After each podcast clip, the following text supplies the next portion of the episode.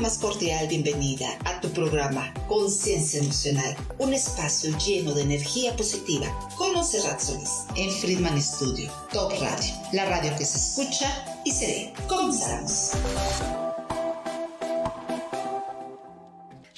¿Qué tal? Muy buenas tardes. Tengan todos ustedes. Su amiga y compañera y servidora Montserrat Solís les da la más cordial bienvenida a cada uno de ustedes. Y este día estamos muy, muy contentos, Manuel. ¿Por qué? Porque nos acompaña una amiga, un ejemplo de vida, una mujer que hay que seguirle sus pasos y sus consejos, pero sobre todo una mujer encantadora, la licenciada Lilia Jiménez Mejía. Lilia, un gusto tenerte. Además, ya revisé, nos tardamos más. Mira, si decimos tu currículum, creo que 15 minutos de programas es que solamente les decimos que es una mujer muy preparada, muy profesional, que sabe de lo que está hablando. Y bueno, pues eh, vamos, vamos, a, vamos, a, vamos, a, decir. ¿no? Su currículum. Claro que sí. Cuando menos cinco minutos, cinco minutos nada Lilia Jiménez Mejía es licenciada en Relaciones Internacionales con máster en Dirección y Gestión del Comercio Exterior por la Facultad de Ciencias de Economía de la Universidad de Santiago, Compostela, España. Tiene un, doctorado en Ciencias Políticas por la misma universidad, diplomados, maestría en educación, aparte de talleres, seminarios. O sea, es una mujer, bueno, ya con eso está dicho todo. Lilia Bienvenida a tu programa Conciencia Emocional. ¿Cómo estás? Estamos muy honrados de tenerte en este programa. Buenas tardes. Gracias. Después de esta increíble presentación, yo agradezco muchísimo a Manuel y por supuesto a ti, este Monse. Eh, estoy muy emocionada de estar compartiendo este momento con ustedes porque es increíble, ¿no? A partir de, toda esta dinámica que tenemos ya con la tecnología, poder eh, llegar a todos los hogares, a todas las eh, a todos los espacios que nos a las sabes, ¿no? Eh, bien, pues sí quiero eh, comenzar eh, disfrutando este momento. Em, todos los, los, temas que vamos a, revisar aquí, pues vamos a revisarlos a manera de charla, a manera sencilla, como, como ustedes me van haciendo las preguntas, claro. Y antes que todo quiero agradecer también a Manuel Fruto, ¿verdad? Por supuesto, por su estupendo programa de equilibrio vital. Y a Monse también, mi querida Monse, mi querida admirada Monse, porque también eres un ejemplo de esfuerzo. Y en este programa de conciencia emocional. Eh, también muchas gracias a la gente de producción que siempre está muy atenta, a Friedman Studio Top Radio del estado de Morelos también. Muchísimas gracias. Y por supuesto, antes de empezar, pues como buena profesora, eh, ¿verdad? Como buena profesora y como colega de muchos de mis compañeros que, están, que nos están observando, que nos están escuchando. Eh, quiero enviar un saludo especial pues amistades, profesores, alumnos, familiares y todos aquellos que hacen posible que se lleve a cabo esta conexión para poder entrar en materia, ¿no? Entonces, muchísimos saludos, saludos a todos y muchas gracias por su apoyo y por todas las informaciones que también han acercado para tener la posibilidad de emitir eh, una comunicación más adecuada, más profesional, con mucha responsabilidad y también para eh, servir a la comunidad y llegar a todas estas personas que tienen interés en los temas de educación. Eh, bueno, antes que nada quiero pues, explicar un poco qué es esta dinámica de los retos globales de la educación. Actualmente nos enfrentamos a un sinnúmero de cambios, muchísimos cambios que eh, también identificamos en dos aspectos generales. Eh, estos cambios se dan siempre en lo que nosotros identificamos como eh, cambio, ¿no? O transformaciones en espíritu y materia, en nuestra parte, nuestro interior y también en el exterior. Nosotros en esta dinámica de todos los cambios y todas las transformaciones que estamos observando en el mundo, podemos ver que nos enfrentamos a diferentes aspectos muy importantes. Estos, eh, estos aspectos nosotros los identificamos como estos retos globales.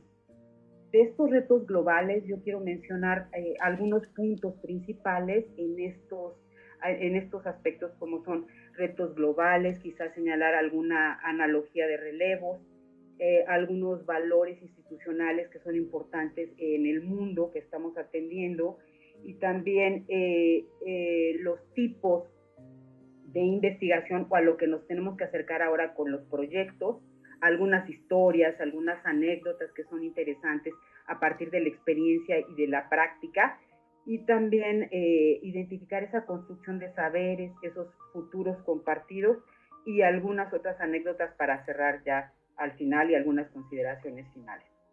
Eh, en este orden de ideas yo me posicionaría primero en un reto muy importante.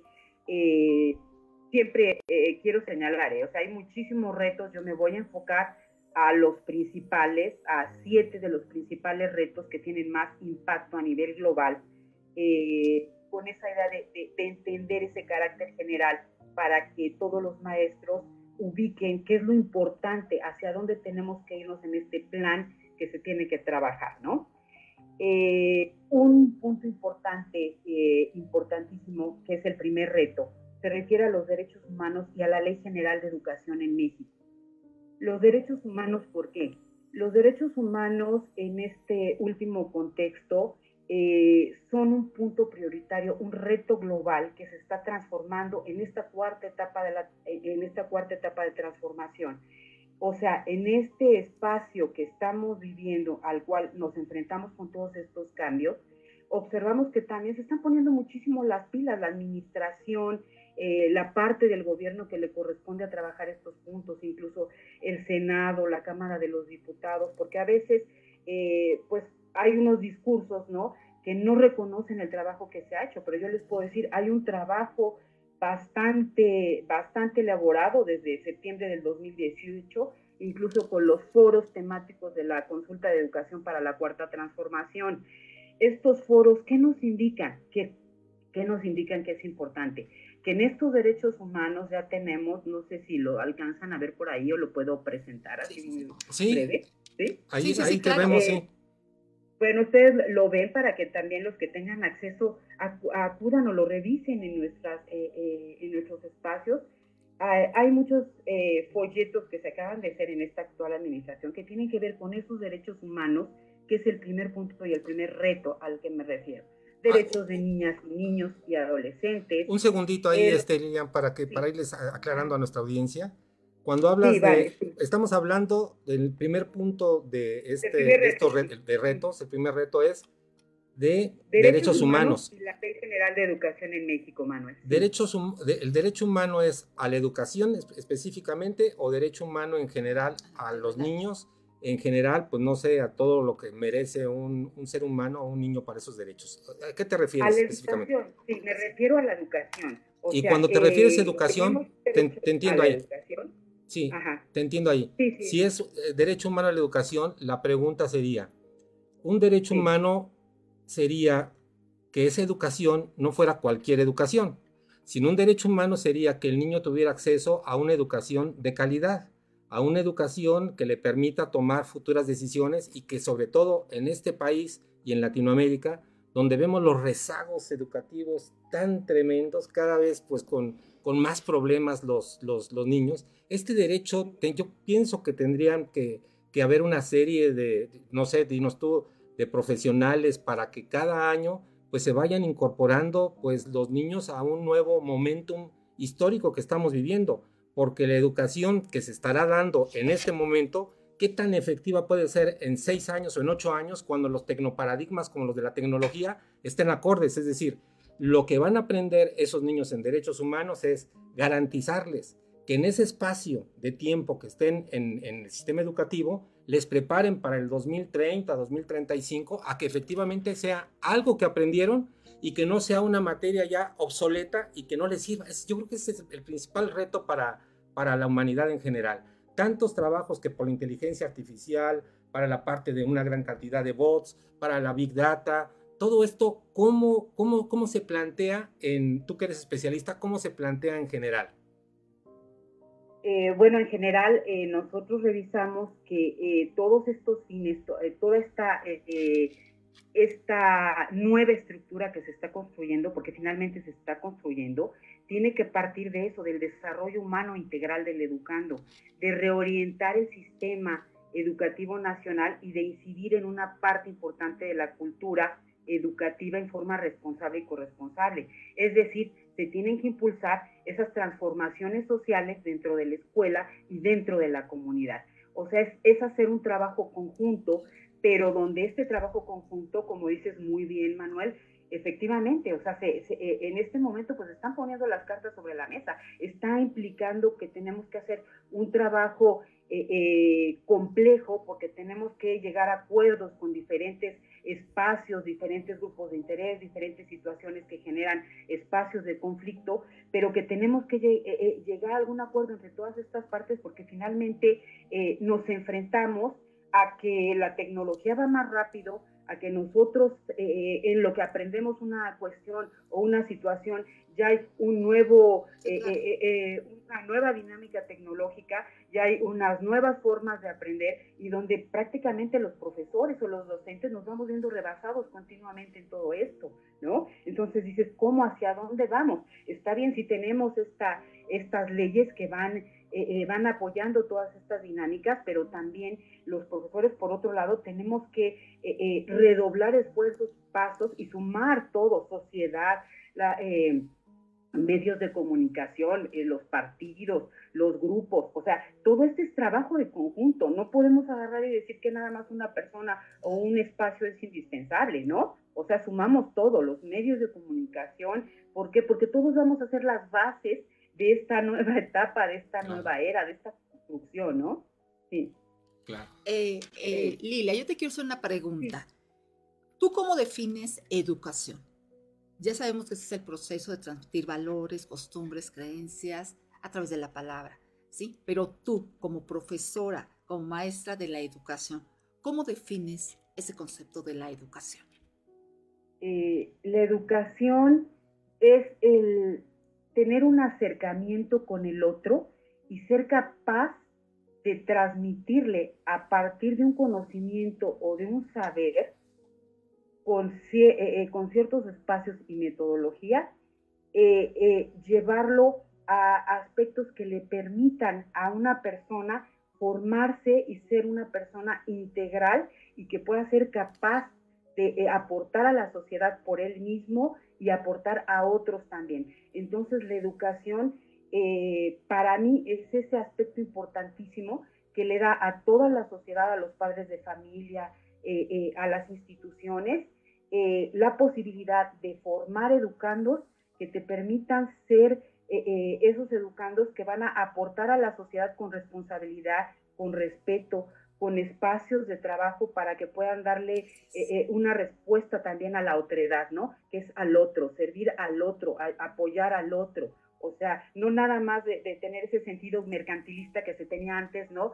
De que la, de que la educación, pues nada más eh, eh, yo estoy o tengo acceso a, este, esta educación, a estos espacios de educación, pero también eh, establecer un compromiso social con el otro, que es lo que a veces escapaba de las manos, ¿no? Yo creo que en estos últimos años, en estos últimos años, se han trabajado mucho los aspectos sociales, ¿no? También se han transformado las leyes de la Constitución Política de los Estados Unidos, el artículo tercero, el 31, la Ley General de Educación, la Ley Orgánica de la Administración Pública Federal, particularmente el artículo 38 y el reglamento interior. Entonces, todo ello nos va permitiendo que la educación sea esa esperanza que nos permite ser mejores personas y aportar a la sociedad a partir de una responsabilidad con el otro.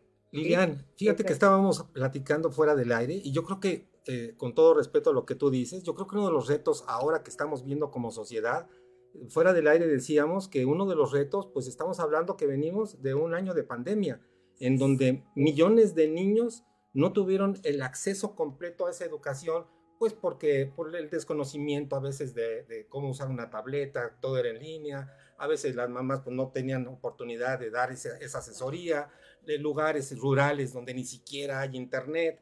Ese sería cómo hacerle en, ese, en esa generación. Hay una generación, la generación de estudiantes COVID que se vio afectado y que seguramente va a incidir en, este, en este país en relación con, con qué es lo que van a hacer. Eh, esa parte estábamos viéndola junto con otra que es, entendemos, y a lo mejor estamos ignorantes en ese sentido, tú que eres especialista, entendemos que en ese, en ese plazo, pues regularmente nosotros estamos acostumbrados a que vas a la escuela, en la escuela pues aprendes, hay una evaluación para ver si aprendiste, si tienes pues eh, realmente estás calificado para que pase al siguiente nivel, pero ahora el siguiente, el reto que están enfrentando muchos papás y mamás es que todos sus hijos en automático pasan, llegan los maestros y entonces me imagino que un reto muy fuerte para un maestro, he sido maestro también igual que tú, y bueno, para mí sería algo muy complicado de, esta, de, este, de, este, de este grupo que tengo yo, identificar que a lo mejor el 30 o el 40% no tiene por qué estar ahí, porque no tiene las habilidades, no tiene las capacidades.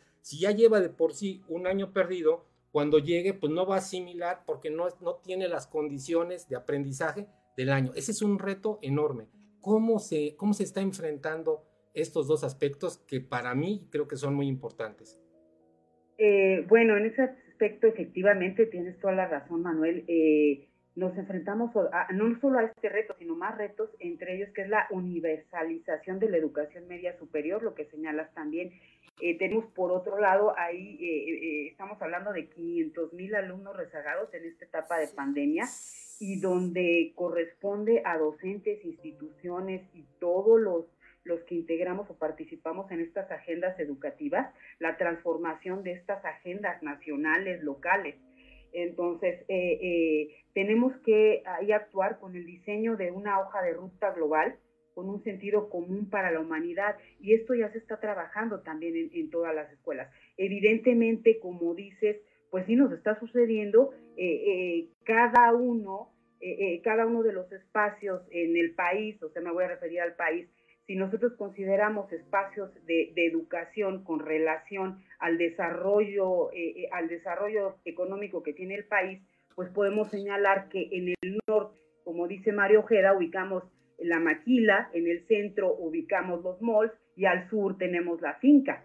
Entonces, en esos términos de espacio tenemos un compromiso por un compromiso social muy grande desde el desarrollo de las localidades, que es hacer que estas localidades se desarrollen y que incluso eh, yo les puedo comentar por ahí, estoy en dos grupos muy, eh, pues muy, muy, muy padres de, participación de los maestros, donde ellos han logrado un desarrollo increíble en sus localidades, ¿no?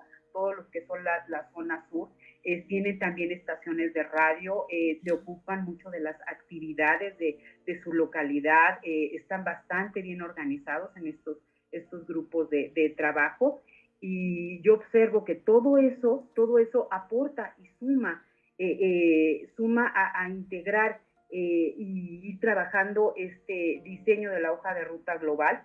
¿Por qué? Porque la educación, a pesar de que la vamos viendo que, que, tiene mucho conflicto de intereses por formas, por estilos, tenemos que, que, que, revisar que pues la educación, en un espacio concreto, eh, eh, tenemos que ser objetivos, no tenemos que ser eh, a veces tendenciosos, a veces, digamos, explicar más allá de las situaciones donde a veces no tienen caso en ciertos contextos, ¿no? Entonces yo creo que ahí necesitamos que esta educación sea muy responsable, sea comprometida también con la localidad y que también esta educación eh, eh, pueda eh, observarse o visualizarse a través de diferentes proyectos. Hay muchos proyectos o mucha experiencia de proyectos o planes de estudio también que puede ser el referente de lo que nosotros trabajamos actualmente.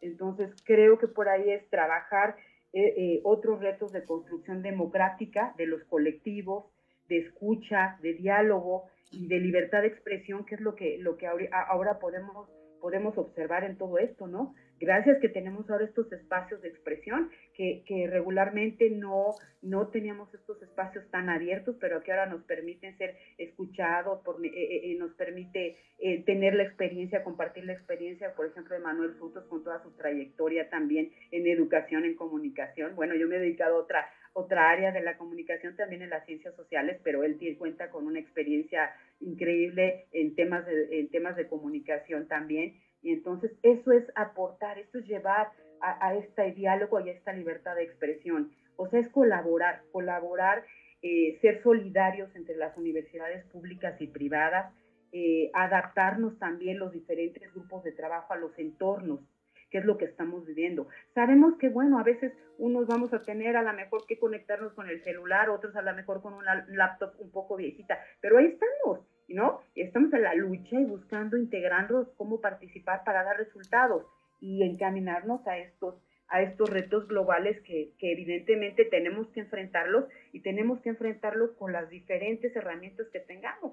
Entonces, si estas herramientas eh, la tecnología nos permite mejorar, ser mejores profesores, tener al acceso a otra información que se nos acerque y podamos mejorar en lo que estamos haciendo para el alumno, pues bienvenida a la tecnología y todos estos espacios, ¿no? Que también tenemos que regular todos esos eh, eh, esas entradas y esos accesos también para los jóvenes, porque también tenemos que identificar ahí en dónde son vulnerables y qué podemos trabajar hacia esos otros retos, ¿no, Manuel? Claro. Así es. A ver, este, Lilia, una pregunta. ¿Tú crees ah. honestamente que se están cumpliendo todos los objetivos principales para una buena educación eh, a nivel básico, media y superior? ¿Realmente están cumpliendo con ese perfil que desde eh, antes se había observado? Mira, yo veo en este aspecto, eh, lo voy a responder con una analogía, como una prueba de 4 por 100 metros de relevos, ¿no? Eh, en un término como, como una carrera de relevos. ¿Por qué? Porque en los espacios de educación, al haber tantos, em, tenemos mucha oferta de todo, de instituciones, de espacios educativos, de temas, de planes, de programas, de vínculos, etcétera. O sea, había un mar de todo eso, pero también había otros espacios que no habían sido muy atendidos por esa parte, por esa parte social. Entonces, yo diría, en este aspecto, eh, los objetivos, se han planteado los objetivos, pero esos objetivos evidentemente no se van cumpliendo al pie de la letra, porque también no todos los los, los espacios cuentan con los mismos recursos para poder atenderlos. Entonces ahí es donde no podemos no podemos generalizar todas las dinámicas y todo el país porque hay una simetría económica. Entonces, si el mundo nos plantea, por ejemplo, el mundo nos plantea, ah, tenemos que encaminarnos hacia un eh, eh, eh, nuevo reto, que es una economía, una economía circular, en donde quizá también planteamos una educación circular también, entonces vemos que a lo mejor en esta analogía, pues tenemos una carrera de relevos con cuatro corredores y, esto se basa en la subjetividad de los individuos y en la individualidad de las situaciones. Entonces, ¿ahí qué podemos decir como profesores? O sea, tenemos que transportar al alumno como ese, ese testigo que, que, ¿no? que se lleva, que se llama testigo, que, se lleva en la carrera y tenemos que llevar con cuidado al alumno y ir en esa carrera increíblemente acompañarlo durante todo su recorrido escolar sin dejarlo caer, ¿no? Los profesores. ¿Por qué? Porque esta carrera no solo participan los profesores, o sea, participamos todos, varios eh, eh, eh, en los que la administración tiene que preparar el espacio para que se pueda llevar a cabo con las reglas que el Estado o el gobierno garantiza. Entonces, aquí vamos a que es trabajo en conjunto y si el poco tiempo que tenemos lo dedicamos en excesivo debate, en excesiva, como diría Leonardo Curcio, eh, desayunar política, comer política y cenar ah, política, entonces, ¿cuándo nos vamos a dedicar a atender estos planes y programas de estudio de nuestros niños? Necesitamos que existan esas personas que van a trabajar, trabajar ese conjunto de ir eh, eh, atendiendo esa integridad académica en esos espacios que se involucran a todos, en que, se, en que se involucra la puesta en escena de los valores de las instituciones, el respeto a las acciones, que favorecen la comunicación, el trabajo de la comunidad, asociar todas las tareas específicas, la calidad de lo que decía Manuel Frutos, que es importantísimo, la calidad de las actividades académicas, pero que también se circunscribe a través de los códigos, de los reglamentos, de las normas, por supuesto, y de un alto sentido de la responsabilidad. ¿Cuál es tu opinión de este tema tan controvertido de los nuevos libros de texto? Eh, Mira, yo creo que ahí, yo soy partidaria, y bueno, qué bueno que, haces esta pregunta, porque eh, evidentemente uno como profesor, como docente, yo soy partidaria de respetar absolutamente los libros de texto. ¿Respetar en qué sentido? eh, los libros de texto aportan. Un libro no puedes destruirlo. Un libro es algo que te transmite. Un libro te comunica, ¿sí? Pero también tenemos que reconocer que eh, si algunos libros se, se, imprimieron con situaciones que no eran, con algunas omisiones, con situaciones que no son correctas, hay que reconocerlo con toda honestidad, ¿sí? Para mí como docente es reconocerlo con toda honestidad y decir, a ver, ¿qué hicieron bien? ¿Qué no hicieron correctamente? ¿Y qué fue lo que no se hizo correctamente? Pues entonces asumirlo y que se hagan a lo mejor hay unos cuadernillos eh, eh, en los que se reconozca esto, por qué sí, por qué no. Aquí eh, voy a ser muy, muy puntual en esta parte. Eh, al entrar en esta transformación, en esta era donde se están moviendo eh, diferentes poblaciones, donde muchos de, las personas están buscando el derecho de piso, el derecho de educación en otra parte, con la migración, con lo que estamos viendo, entonces observamos que pues el mundo está cambiando y en este aspecto eh, concretamente, si eh, los responsables de la coordinación, de la elaboración de estos libros de texto, eh, no tenían muy claro qué es lo que iban a hacer, tenían un contexto de sus ciudades, un contexto de sus países, un contexto del lugar de donde ellos, ellos están y de las situaciones y circunstancias que ellos vivieron, es lo que van a plasmar. Entonces yo aquí eh, eh, eh, diría, es muy importante que si tú vas a hacer libros de texto para mexicanos, ¿sí? Para población mexicana, en donde esta población mexicana aún no tiene en, dentro de sus filas un porcentaje muy alto de alumnos que se están incorporando al país, que pueden ser de Venezuela, de los países de América Latina, etcétera, etcétera, por las circunstancias de todos conocidas, entonces tenemos que ubicar y poner ejemplos de aprendizaje que vayan ad hoc a nuestro país, ad hoc a lo que está viviendo cada una de nuestras regiones.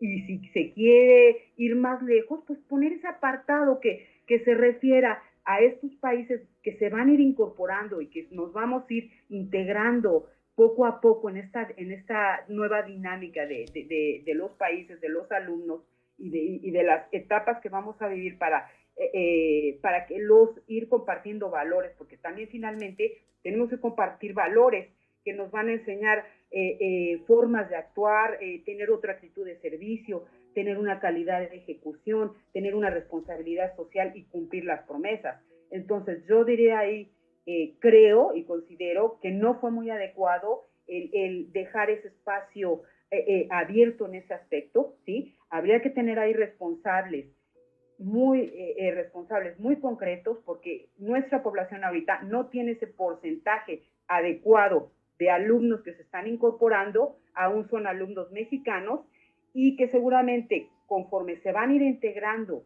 más población que, ha tenido a bien eh, por sus necesidades estar en México, irse integrando a las escuelas, a las primarias, a las prepas, a la educación media superior o, a, la, la licenciatura.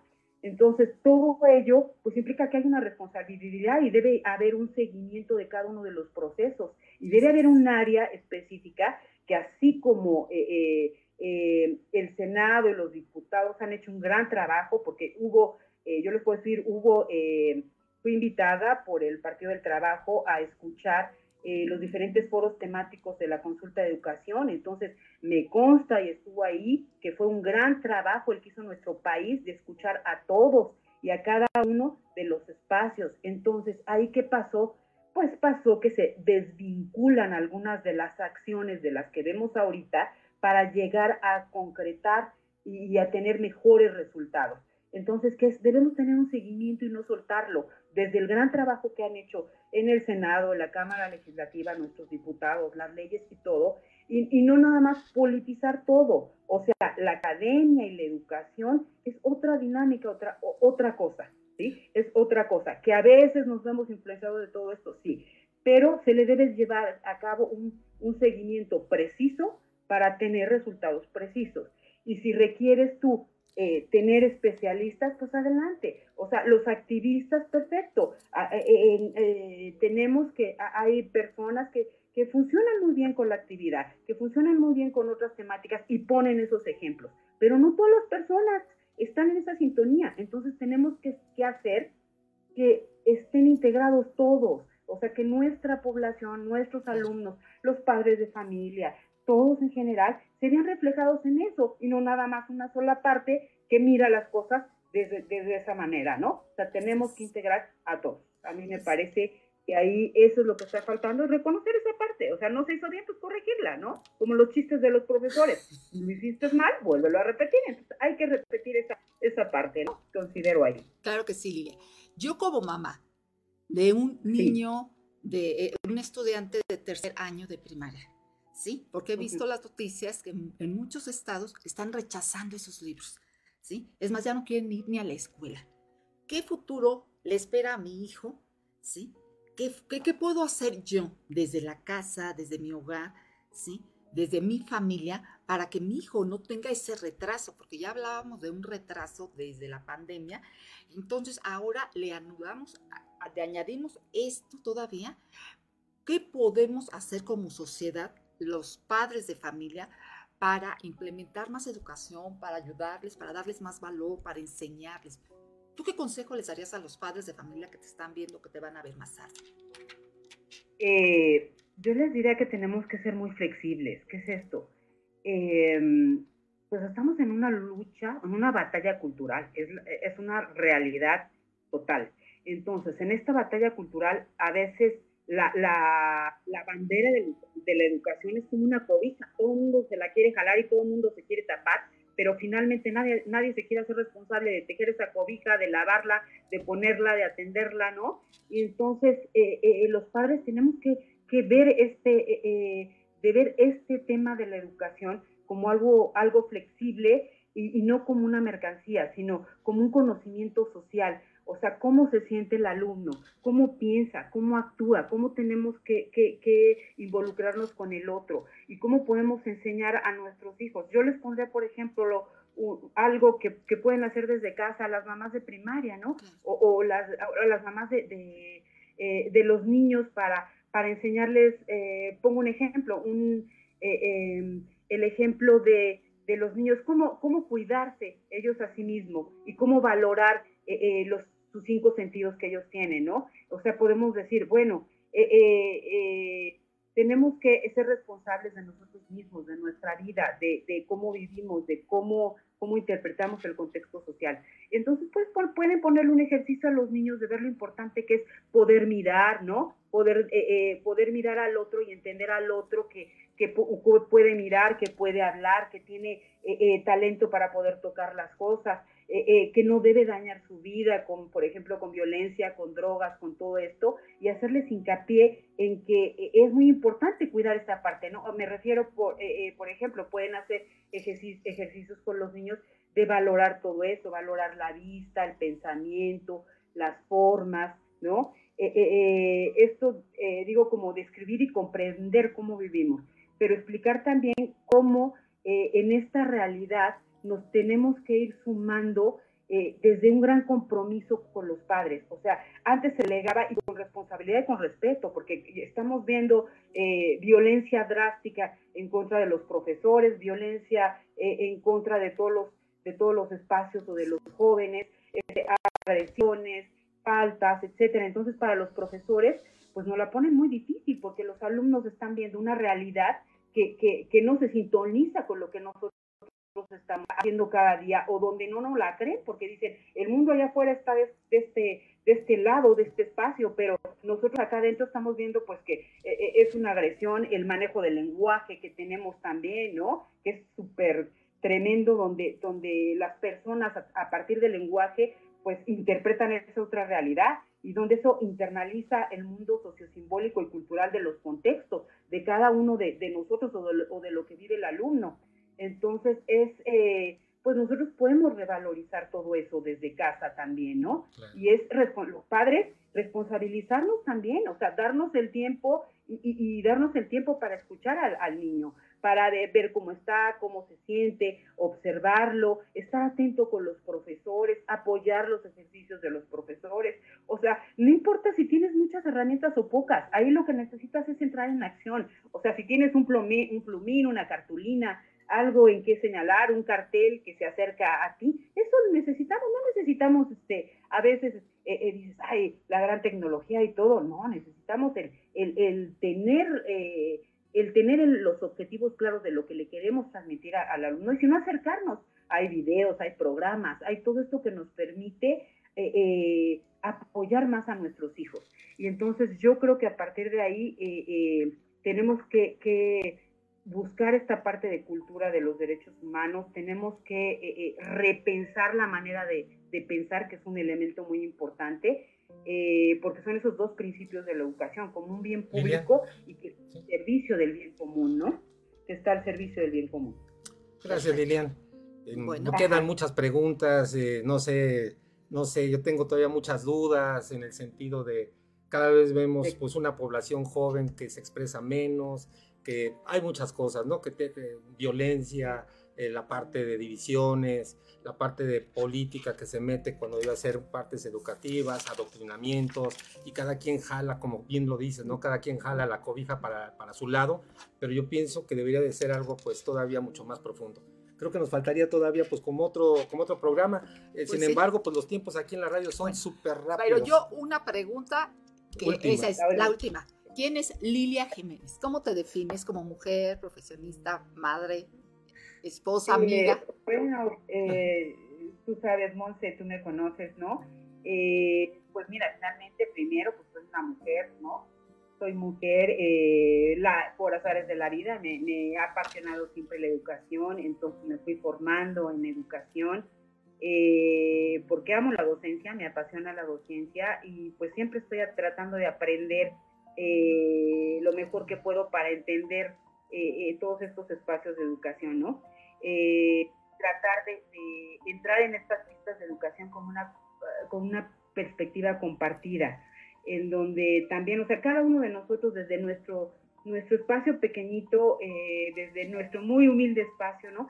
Tratamos de, diseñar ese, ese camino que, va a aportar a otro y que va a hacer que esa otra persona sea una mejor persona y, hacer que, que, esa magia de, lo que le puedes transmitir al otro lo forme y se motive eh, eh, y comunicarle esa parte de, construir eh, a partir del diálogo, de trabajar líneas de inclusión entre todos, de ir incorporando procedimientos, métodos nuevos en la educación y, entender que, pues que efectivamente el mundo va a ser muy complejo y cada vez va a ser más complejo y esto es una situación impostergable en las necesidades educativas pero que tenemos que tener la disposición de irnos transformando, o sea, irnos transformando día a día. Un profesor siempre te va a decir, eh, eh, desde, mi, desde mi enfoque, pues es que siempre vas a estar estudiando, vas a estar preparándote, vas a estar conociendo toda esta parte, ¿no?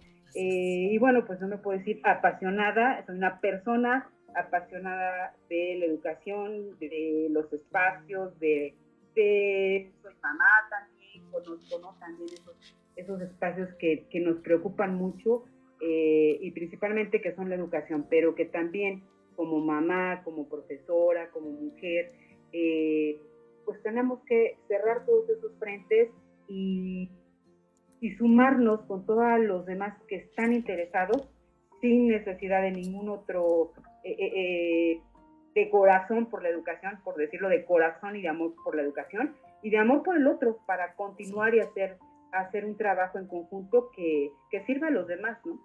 desde ese aspecto. Excelente, excelente. antes antes de que nos vayas, déjame, déjame decirles, porque escriben, Vero pues, está, la educación sigue siendo primer mundial, gracias por, por decirlo. Y América Europea, para terminar, muchas felicidades, que es lo que no habíamos comentado, y ahora sí. Ok, pues nada más, pues muchísimas gracias. De verdad ha sido una charla encantadora, muy enriquecedora, muy nutrida nos quedaron muchas preguntas. Seguramente estás comprometida a otro espacio, Lilia, porque de verdad se fueron. Pues muchísimas gracias, Manuel. Gracias a ti. Muchísimas gracias, y a todos la producción y muchas gracias por brindarnos la posibilidad de ser escuchados. Muchísimas gracias, Antes de irnos, pues tenemos algunos eventos rápido, el 24, 25 y 26 en World Trade Center de aquí de Cuernavaca va a haber un evento muy importante del deporte. Y la siguiente semana no estamos, la siguiente semana estamos de vacaciones. bueno, nosotros no, ah, la, estación sí. Qué bien, Entonces, a pasársela rico, muy bien. Pero, sí, pero síganos viendo aquí en Conciencia Emocional, tu programa de siempre. Una amiga Monserrat Solís y Manuel Frutos se despide. Muchas gracias, Lilia. Por muchas gracias, Manuel. Muchas gracias, Monse. Gracias, a todos. Gracias, Hasta gracias luego. a todos. Gracias. Buenas tardes. Gracias, Monse. Ha sido un placer compartir contigo este momento emocionante y te espero el próximo jueves de una a una y media de la tarde aquí en tu programa Conciencia Emocional con Monserrat Solís en Friedman Studio, Top Radio, la radio que se escucha y se ve.